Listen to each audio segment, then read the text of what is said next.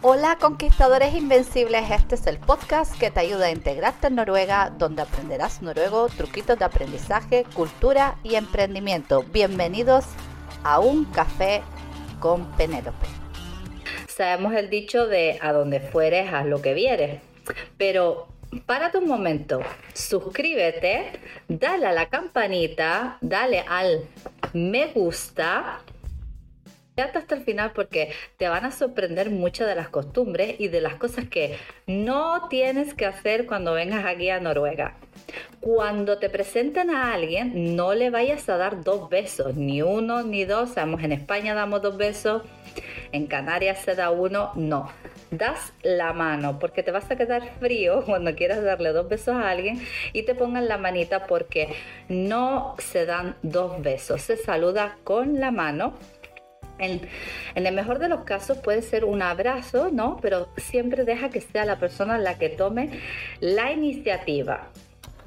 Otra de las cosas, no hables a voces, ¿vale? Los italianos y los españoles tenemos fama de hablar muy alto no hables a voces, eh, no hables por teléfono eh, en alto. Aquí la gente le gusta el tono de voz muy bajo, lo vas a notar incluso cuando subas en el transporte público, como la gente prácticamente está hablando y ni se lo escucha, están como susurrando. No les gusta la gente escandalosa ni que tampoco estés llamando la atención de esa manera hablando a voces, así que intenta mantener un tono de voz moderado y no hables a voces ni en la calle ni en el transporte público. Otro de los errores más comunes es pues lo normal, ¿no? Porque estás acostumbrado a hacerlo durante toda tu vida, pues cuando llegas a un país nuevo ni te imaginas que eso va a ser así.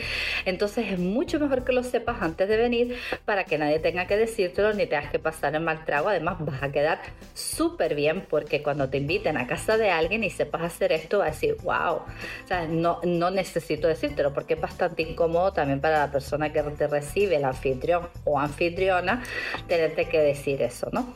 Entonces, aquí en Noruega ni se te ocurra entrar en la casa de alguien con zapatos, no.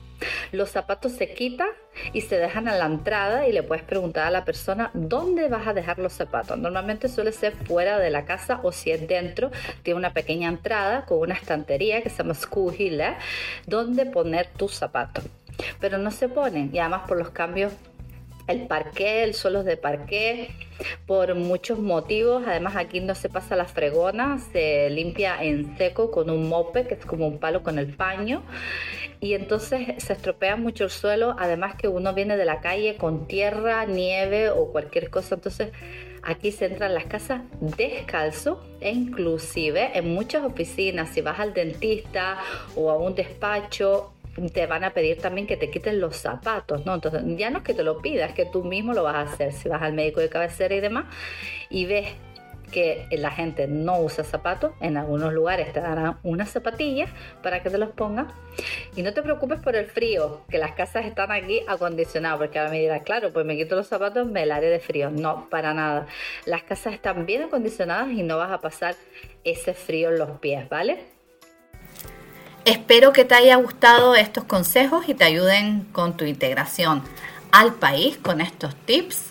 Y ya sabes que si quieres ponerte en contacto conmigo, tienes alguna pregunta, sugerencia o quieres colaborar en mi podcast, escríbeme a penelopegasolgonzalez.com y también puedes seguirme por las redes sociales en Aprende Noruego fácil y rápido, tanto por Instagram como por Facebook. Espero que nos veamos invencible. Ha det godt og vi snakkes!